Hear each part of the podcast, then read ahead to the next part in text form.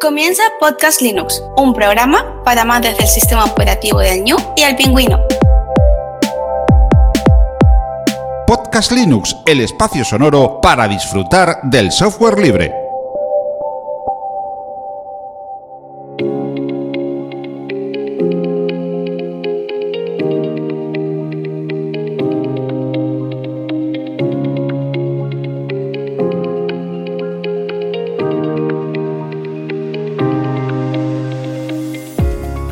Buenas amantes del software libre, bienvenido a otra entrega, la número 174 de Podcast Linux. Un saludo muy fuerte de quien te habla, Juan Feble.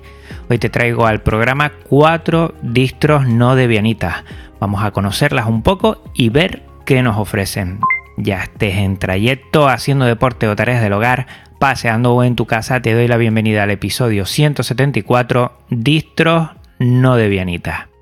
La idea que tengo con este episodio es un poquito visibilizar todas estas distros que están fuera del entorno Debian, que hay un montón y bueno, pues no son las más conocidas. Evidentemente Debian, pues todas las derivadas de ella y Debian son mm, prácticamente de las más conocidas, las que todos de alguna manera u otro casi siempre empezamos con ellas en esto de GNU Linux y el software libre y la idea es un poquito ver qué nos ofrece. Voy a elegir solo cuatro porque si no se haría eterno y conocer un poquito esas diferencias que tienen unas con otras y normalmente con lo que es los mm, bueno Debian y sus derivadas.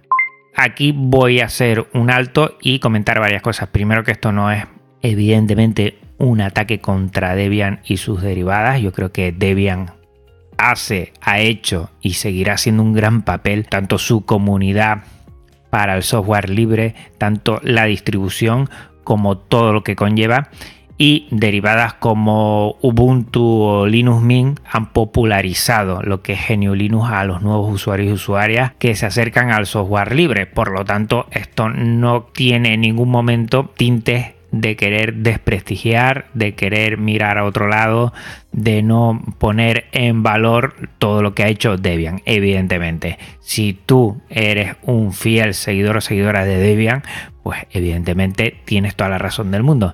Y todas las distribuciones que hay eh, siguen estando porque se adaptan a las necesidades del usuario y usuaria. Por lo tanto, eh, elige la que más te guste y esa es la que a ti te ofrece evidentemente esas cuatro libertades y disfrutas de ella. O sea, aquí lo que no voy a hacer evidentemente es apología contra algunas distros ni mucho menos. Lo que quiero hacer es visibilizar, bueno, todas estas distros que conocemos y que no son las más usadas. Hace unas semanas hice encuestas en redes sociales para ver qué proporción utilizaba distros como Debian o derivadas de Debian y cuáles no. Y mm, dependiendo de la red, eh, salían 3 de cada 4 utilizaban Debian o derivadas, o 2 de cada 3 utilizaban Debian o derivadas. O sea, un 25 a un 33% son las que usan distribuciones fuera de Debian. Y vamos a conocer 4. Vamos a conocer Arch Linux, Fedora, OpenSUSE y Slackware. Todas son distros madre.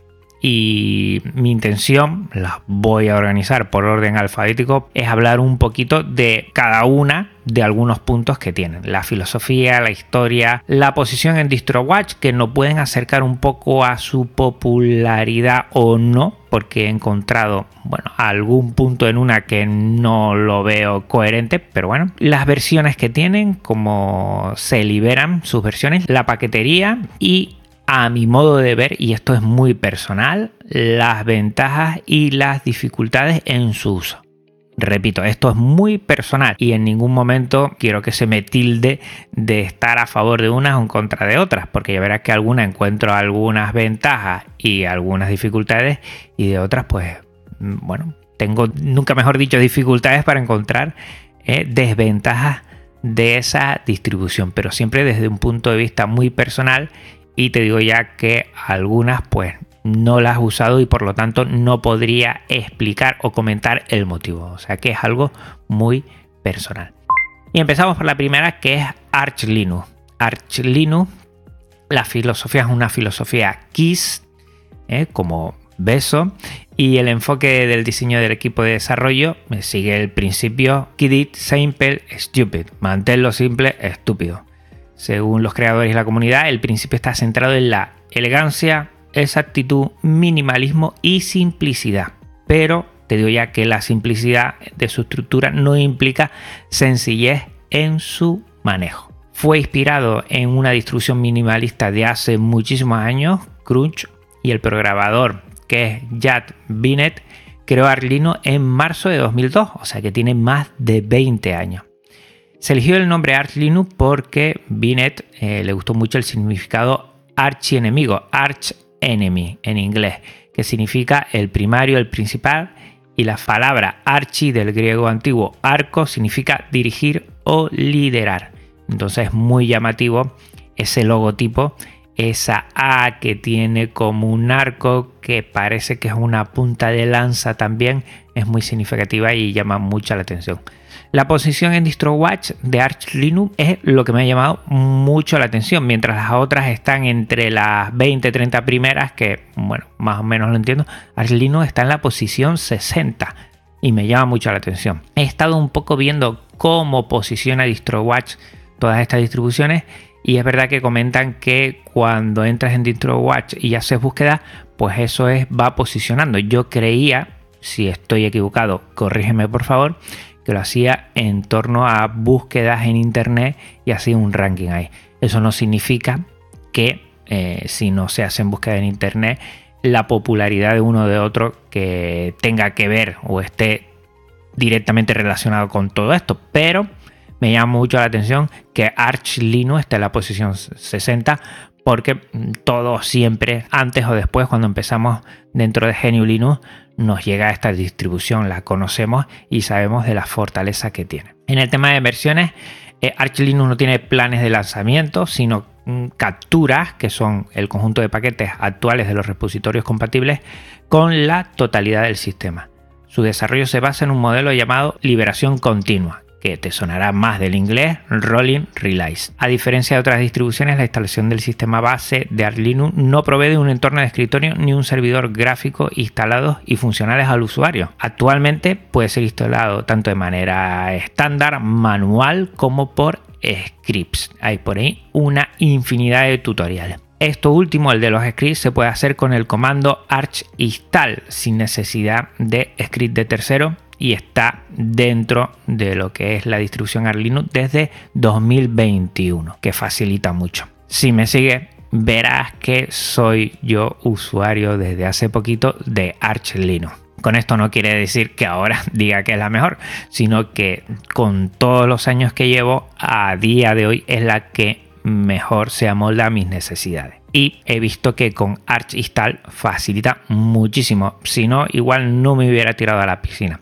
pero escuchando a Yoyo y a muchos más, pues, pues lo he hecho posible y estoy disfrutando mucho de ella, como seguro que con la tuya sea cual sea, también lo estás haciendo tú. En cuanto a la paquetería, los paquetes binarios son gestionados por Pacman, el cual maneja la instalación, actualización y desinstalación de los paquetes. Los paquetes binarios de Archilinux soportan la arquitectura x86-64 y en 2017, como muchísimas distribuciones, dijeron adiós a los 32 bits. El formato de paquetes binarios es pkg.tar.xz. El árbol de repositorios de Linux consta de varias ramas, de las cuales cuatro son las oficiales. Está la core, que contiene todos los paquetes necesarios en un sistema base, como el núcleo y las herramientas mínimas de gestión. El extra, que contiene paquetes no requeridos por un sistema base, incluyendo entornos de escritorio y demás programas. Aquí puedes instalar eh, KDE, Genome, todo lo que quieras. El Community, que contiene los paquetes AUR, repositorio de usuarios, que ahora te comentaré, que han sido más votados por la comunidad de usuarios y adoptados por un usuario de confianza que considera que este paquete ya es digno de entrar en los repositorios oficiales. Y el Multilib, que es un repositorio centrado en arquitectura de 64 bits y contiene aplicaciones y librerías para usar y compilar aplicaciones de 32 bits en ambientes de 64 bits. Todo esto son oficiales, pero está también Aur, que seguro que te sonará. Si llevas un poquito en este mundillo, ¿eh? el repositorio Aur te sonará bastante. Es el repositorio de usuarios Arch. Es el más conocido de los repositorios no oficiales, soportado por el sitio web oficial de Arch Linux y la comunidad. Aur fue concebido inicialmente para compartir PKG builds, que son colecciones de códigos script, de forma organizada entre la comunidad y para acelerar la inclusión de paquetes populares contribuidos por los usuarios en el repositorio Community.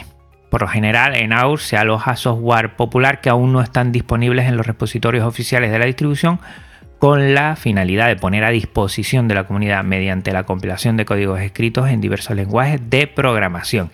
Y con AUR ya tienes todo, todos los programas, todos los paquetes en su última versión los tienes ahí. Con esto, y te lo digo desde mi experiencia, aquí sí puedo hablar desde mi experiencia, pues no tienes prácticamente que utilizar ningún otro tipo de paquetería y compilar pues prácticamente nada porque lo tiene absolutamente todo.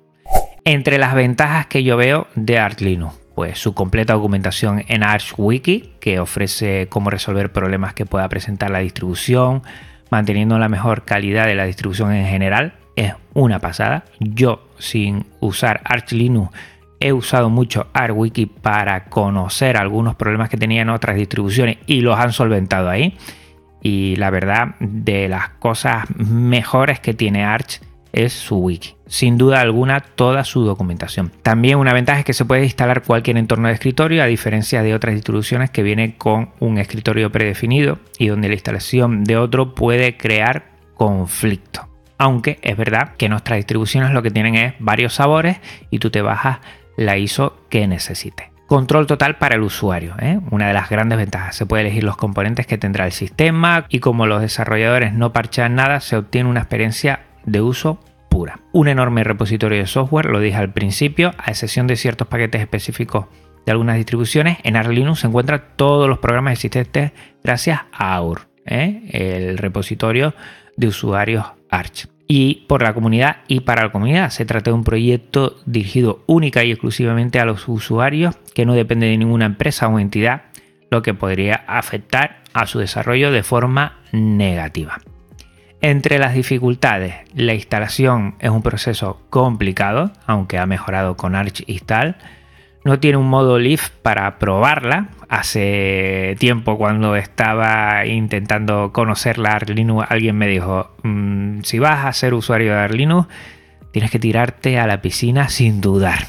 Y entonces, bueno, entre las dificultades que puede tener es que el modo live no existe.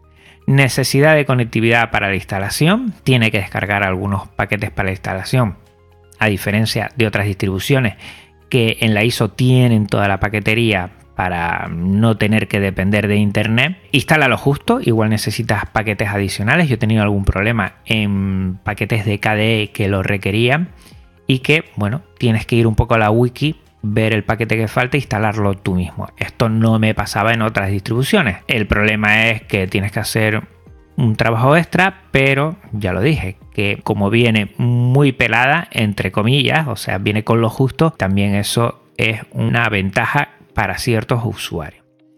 Y al tener un modelo de liberación continua, puede ocurrir que un programa tenga errores y puede fastidiar esta distribución. A mí no me ha pasado. El concepto de rolling release eh, para muchos nunca ha tenido un fallo de esto, de que entre un paquete muy novedoso demasiado pronto y que esto genere conflictos. Hace mucho tiempo que yo no escucho nada de esto, pero hay que tenerlo en cuenta porque hablaremos de otras distribuciones más adelante que la filosofía es completamente la contraria, tener paquetes muy muy estables para dar estabilidad al sistema. Bueno, vamos a pasar a Fedora. La filosofía es que es una distribución Linux para propósitos generales es mantenida por una comunidad internacional de ingenieros, diseñadores gráficos y usuarios. Se caracteriza por su estabilidad, pero por también estar a la vanguardia en la adopción de software libre y de código abierto. Cuenta con el patrocinio principal de Red Hat, lo conocerás, ese gorrito rojo, además de otras empresas de tecnología de la información y fabricantes de equipos como Dell o Lenovo. La historia de Fedora fue creada a finales de 2003 cuando Red Hat Linux fue descontinuado. Red Hat Enterprise Linux continuaría siendo la distribución GNU Linux oficialmente soportada por Red Hat, mientras que Fedora sería un proyecto comunitario. El nombre de Fedora, que yo no lo sabía, se debe al característico sombrero Fedora, que en color marrón es el que es usado por Indiana Jones, para que te hagas una idea. La posición en DistroWatch es la número 6, es de las primeras de estas cuatro que te voy a comentar. Y en cuanto a las versiones, es muy llamativo. Las versiones de Fedora se publican cada seis meses aproximadamente, con un tiempo de soporte que termina un mes después del lanzamiento de la versión subsiguiente, aproximadamente unos 13 meses. O sea que cada año yo entiendo hay que cambiar de versión. Las principales ediciones de Fedora son Workstation, Server y Cloud. Esta última es desarrollada para máquinas virtuales. Los Fedora Spin son ediciones oficiales de Fedora que utilizan entornos de escritorio o gestores de ventanas distintos a Fedora Workstation, el cual utiliza Genome. Fedora Labs es un conjunto de ediciones de Fedora con software preinstalado para un propósito específico, como por ejemplo astronomía, diseño, videojuegos, robótica, computación científica, neurociencia y seguridad informática. Y después tenemos Fedora Coreos, que es una distribución especializada en el despliegue de aplicaciones en contenedores. En cuanto a paquetería, existen diversas alternativas de instalar Fedora. La primera es a través de una imagen en disco vivo, en Leaf, que contiene todo el software necesario luego de la instalación. También existen imágenes de disco llamadas Nedinstall, donde el software de contenido es mínimo y el resto hay que descargarlo como en Arch Linux. DNF es el gestor de paquetes por defecto de Fedora desde la versión 22, aunque ya está disponible en la 18. Y es un for de Yum, que es el gestor de paquetes utilizado anteriormente por la distribución. Utiliza paquetería RPM. El instalador de Fedora es Anaconda, el cual está escrito principalmente en Python 2, la interfaz gráfica en GTK 3 y hay algunas partes escritas en C. Existen cuatro repositorios mantenidos por el proyecto Fedora desde donde se puede obtener el software. El repositorio de Fedora almacena todo el software con el que desarrolla una versión desde que se separa de la versión de desarrollo. Cuando la versión es liberada, el repositorio de Fedora se mantiene sin cambio. Es presentado por el archivo fedora.repo el repositorio Updates, que almacena todas las actualizaciones de software del repositorio Fedora, principalmente en la versión estable, el repositorio Update Testing, que almacena todos los paquetes candidatos a incluirse en el repositorio Updates, y el repositorio Rawhide corresponde a paquetes con un modelo de desarrollo Rolling Release. Las ventajas que está listo para usar, tiene todo para tener una experiencia de usuario, que trae novedades a la comunidad GNU Linux, como por ejemplo Pyreware, el cual estoy utilizando ahora y me parece que es un avance espectacular en lo que es audio, aunque es audio y vídeo, pero en audio es espectacular. Yo ya no trabajo con Jack y creo que Pyreware eh, soluciona de un plumazo todos los problemas que teníamos con audio que ahora hay que cargar YAP, que ahora no carga, que no puentea bien, pues con Fireware la verdad que lo ha solucionado todo. Y que tiene también Leaf USB para probar, ¿no? que igual Arch esto no lo tiene. Y dificultades, por poner alguna, porque me he encontrado con muy pocas dificultades, es que tiene igual versiones cada seis meses, que esto puede ser más complicado, aunque sabemos que también Ubuntu eh, le pasa lo mismo. O sea que, mm, bueno, por ponerle alguna pega, por encontrar y decir algo, versiones cada seis meses, igual para mi forma de ser, pues no me gustaría tener tantos cambios tan poco tiempo entre uno y otro. Pero eso depende de cómo se organice cada uno. Pasamos a OpenSUSE, la filosofía. El objetivo principal de una distribución es fácil de usar y al mismo tiempo muy estable, que puede ser utilizada por empresas y particulares para diversos proyectos. Partes del sistema, como las interfaces y las aplicaciones, se basan en la liberación continua Thunderwheel, que también fue creada por OpenSUSE. Ahora te diré las dos partes que tienen OpenSUSE a la hora de hacer versiones. En la historia, el 4 de noviembre de 2003, o sea que en este año hará también 20 años, la compañía multinacional estadounidense Nobel anunció que iba a comprar SUSE Linux. La adquisición se llevó a cabo en enero de 2004 y en 2005 el Linux World Nobel siguió los pasos de Red Hat y anunció la liberación de la distribución SUSE Linux para que la comunidad fuera la encargada del desarrollo de esta distribución que ahora se denomina OpenSUSE. El nombre SUSE es el acrónimo en alemán de software Um Systementwicklung. Lo he dicho fatal, pero bueno, mmm, búscalo en internet. Desarrollo de sistemas y de software, claro, en alemán. El logotipo oficial y la mascota de SUSE es un camaleón, que es muy llamativo y seguro que lo has visto, llamado oficialmente Gecko. Gecko. Gecko deriva su nombre de gecko, que es una especie de camaleón, y también de la palabra geek, pues Giko. Así se llama este camaleón que es una de las mascotas más llamativas junto a Tux del software libre. En cuanto a la posición en DistroWatch, OpenSUSE está en la número 12 y tiene dos versiones, una versión LIP que es la descontinuada y que se publica cada 18 meses aproximadamente y una versión Tumbleweed, que es una versión Rolling Release como en Arch Linux, o sea que es de desarrollo continuo sin actualizaciones periódicas, que permite a los usuarios tener el software más reciente. Existe esta versión desde noviembre de 2014 cuando se fusionaron Thunderwheel Rolling y Factory Rolling. Las dos versiones ofrecen imágenes offline con casi 4 GB y de menos de un gigas también imágenes network que tendrás que conectarte a internet para descargarte los paquetes necesarios. Y tienes imágenes Leaf con varios sabores como KDE, Genon, XFCE y Leaf CD para rescate. En cuanto a paquetería, Jazz es la herramienta de instalación y configuración de OpenSUSE y la distribución SUSE Linux Enterprise es popular por su facilidad de uso y la capacidad de personalizar su sistema de forma rápida durante y después de la instalación. Just es un acrónimo en inglés Yet Another Setup Tool, lo que podría traducirse como otra herramienta de configuración. Y para realizar la misma tarea pero desde la línea de comando se utiliza Zipper, que esta sí me suena. Ambos ofrecen una gran variedad de herramientas para la gestión de software y utiliza también la paquetería RPM. Los repositorios de software de OpenSUSE incluyen repositorios oficiales de paquetes que incluyen paquetes bien probados con soporte y actualizaciones, repositorios comunitarios construidos y mantenidos por la comunidad OpenSUSE en el Open Build Service, repositorios de terceros tales como repositorios Pacman y Google que ofrecen diferentes paquetes adicionales que no se pueden incluir entre los oficiales de OpenSUSE por razones legales.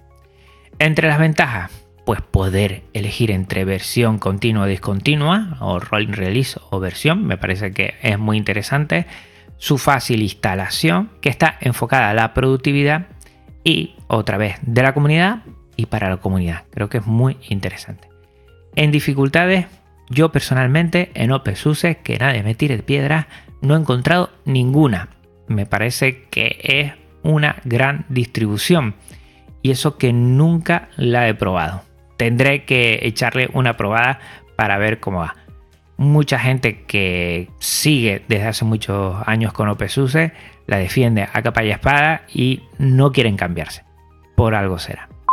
Y por último, vamos a hablar de Slatware, que es una distribución la más antigua aún en mantenimiento. O sea que está actualmente todavía sigue viva comparte la filosofía KISS de Arlinu e intenta asemejarse a los sistemas Juni. La historia, la primera versión oficial, la 1.0, fue publicada el 26 de julio de 1993 por Patrick Walkerding, fundador y líder de desarrollo. Estaba basada en la distribución SLS Linux y se contribuía en discos flexibles de 3,5 e imágenes que estaban disponibles en servidores FTP anónimos. O sea que de eso a hoy ha llovido un montón.